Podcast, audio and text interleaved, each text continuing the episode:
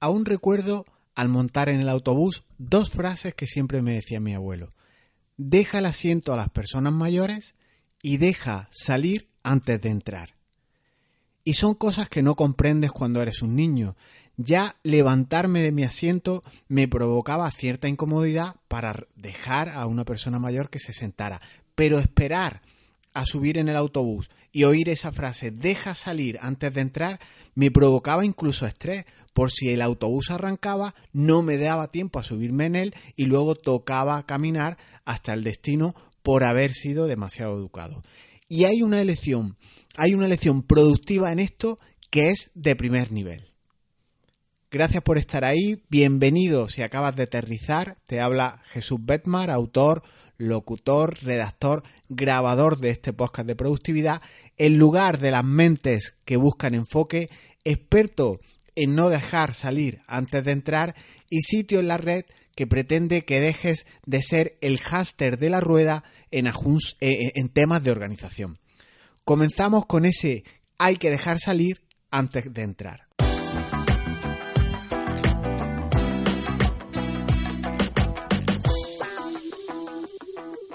Mi abuelo fue un tipo muy tranquilo, de hecho yo casi nunca lo vi enfadarse alguna vez aisladamente.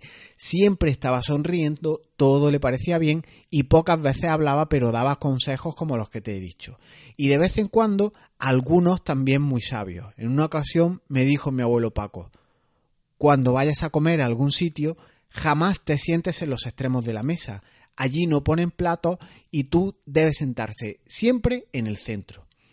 Y era un buen tipo, era un buen consejo ese que me dio, pero era algo bribón también. El tema es que el otro día volví a caer en algo básico que yo recomiendo y luego no me aplico. Y ya lo decía mi abuelo, hay que dejar salir antes de entrar.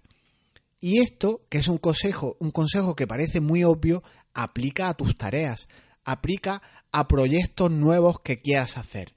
A ese querer hacer todo a la vez en este mundo del conocimiento que, tanto nos ha perjudicado. Y esto es mucha cultura de ese multitasking, de esa multitarea, que igual un sistema operativo, un ordenador de los de ahora puede hacer varias cosas, pero querer nosotros ser superhombres y ponernos con todo a la vez, siempre estar con el más y más proyectos, nos provoca justo el efecto contrario. Y todo está muy bien, está eh, eh, todo es realizable, todo puedes pausarlo, todo puedes realizarlo, pero cuando todo te gusta, cuando tus ganas de aprender, como, como en este caso eh, en mí aplica, cuando tu, tu, ansia de ser autodidacta es incontrolable, todo te parece bien y a todas las disciplinas quieres aprender. Yo tengo esa, esa dificultad o ese handicap en el que me gusta todo, me gusta la edición de vídeo, me gusta el marketing, me gusta maquetar, me gusta eh, las páginas web, el WordPress, la programación, marketing, mm, coaching, mentoring, y empiezas a abrir el abanico y, no, hay, no hay manera de parar este, este mono loco. Y priorizar en estos extremos, cuando hay tanta información ahí fuera, en ese océano infinito de información, cuando quieres priorizar, se vuelve misión imposible. Y yo no me aplico una frase que me encantó cuando la leí. El que sepas hacer una cosa no significa que tengas que hacerla tú. Y te aterrizo esta idea o esta frase que te voy a repetir ahora mismo porque creo que es importantísima. Te la voy a aterrizar con un ejemplo. El que sepas hacer una cosa no significa que tengas que hacerla tú. El ejemplo, el clásico supuesto eh, de que a la gente no le gustan los temas fiscales, los temas tributarios, contabilizar las facturas. Y yo he pensado siempre que delegar en un contable, en un gestor, por ejemplo, hacer el tema de, una relación de facturas emitidas y recibidas cuando tu negocio es pequeño o haces pocas facturas al año, yo lo consideraba una tontería. El, tema, sobre todo por, por, por pagar 60, 70 euros, lo que quiera que te cobrara un gestor con poco volumen de facturas por llevarte esto, por hacerte los pagos fraccionados y demás.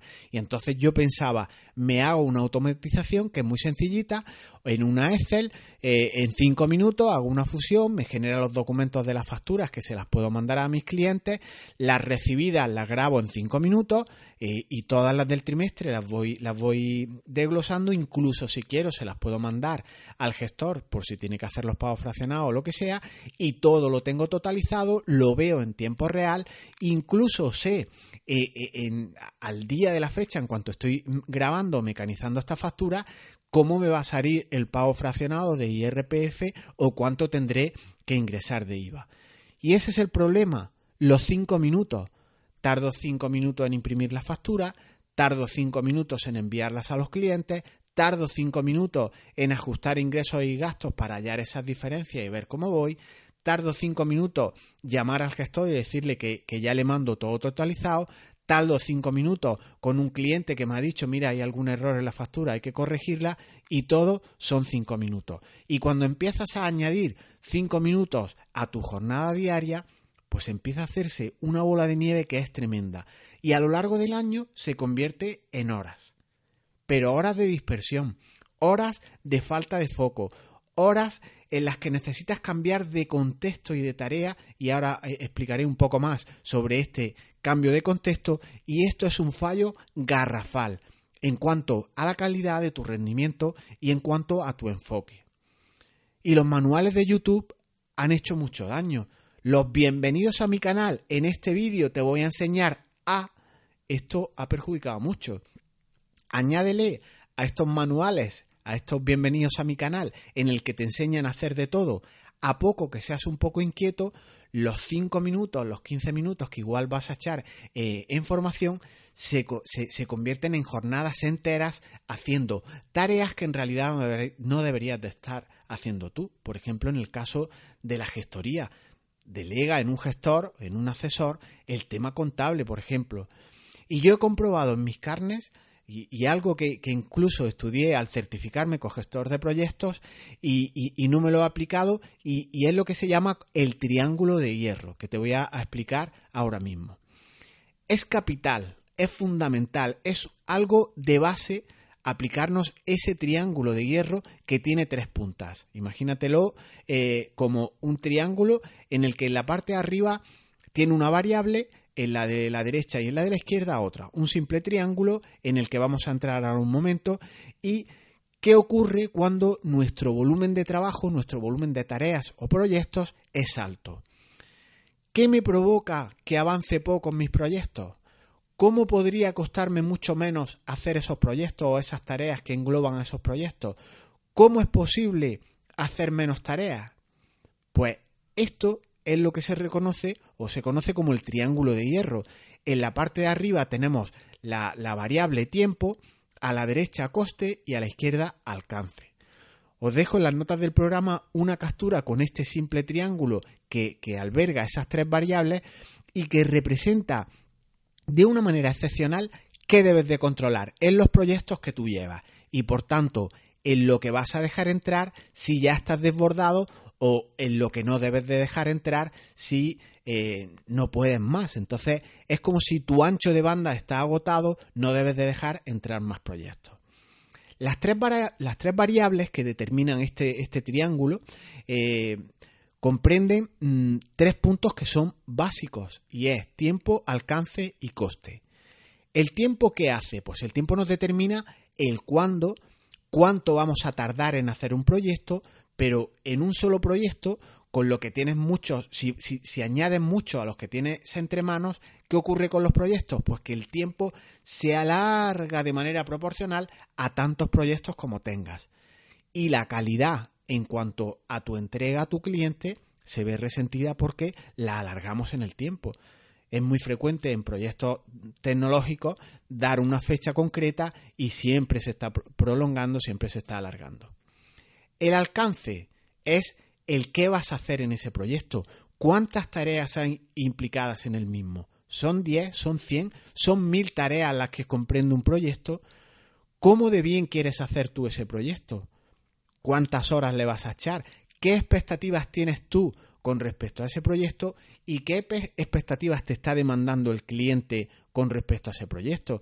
muchas veces no van alineadas. Tú tienes un grado de perfeccionismo que igual es más alto que lo que te está demandando tu cliente y estás echando un alcance, un volumen de tareas que no es proporcional a lo que el mismo cliente te pide. ¿Y esto qué nos provoca?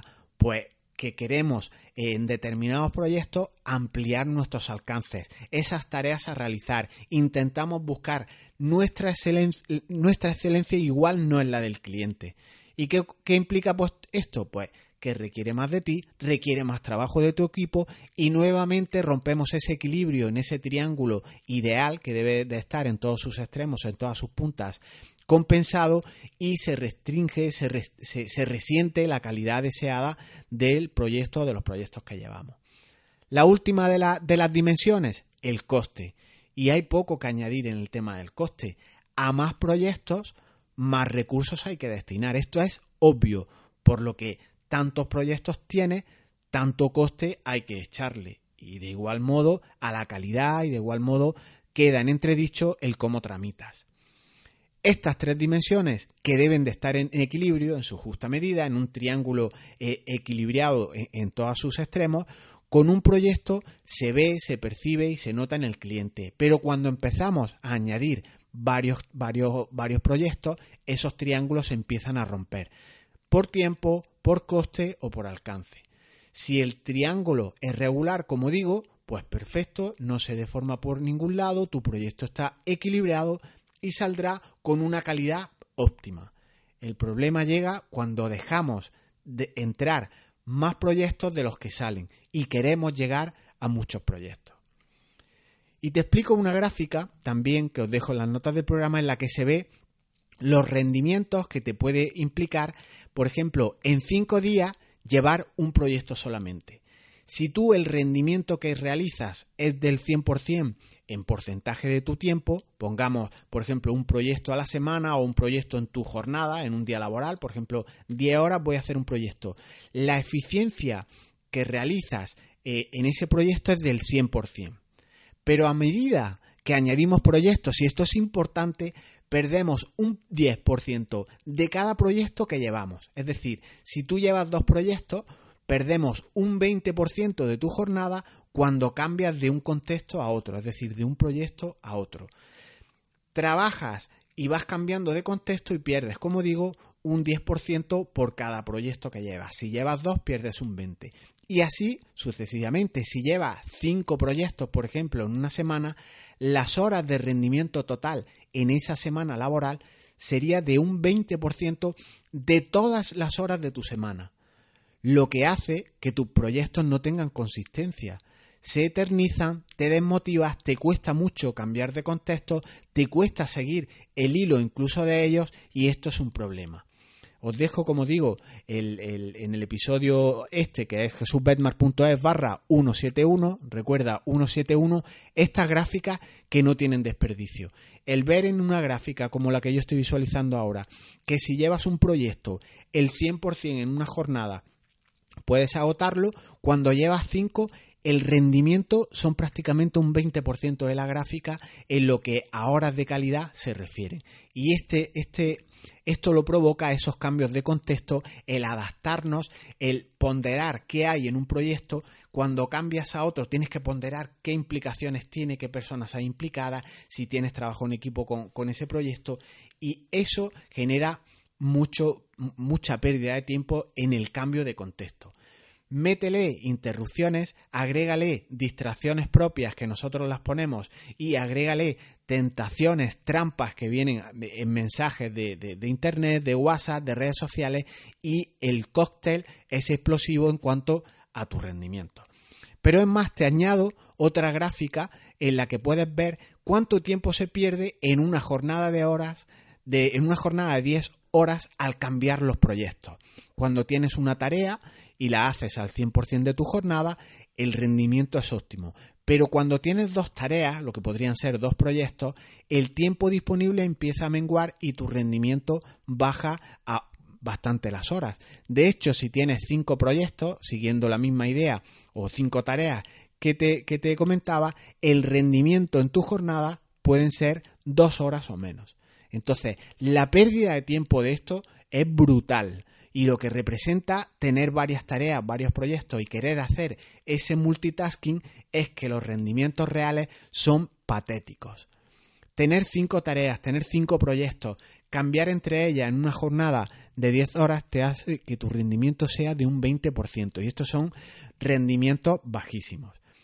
De aquí la importancia de tramitar un proyecto, una tarea, uno detrás de otro e ir completándolo, obviamente, cuando tu tipo de trabajo permita trabajar de esta manera.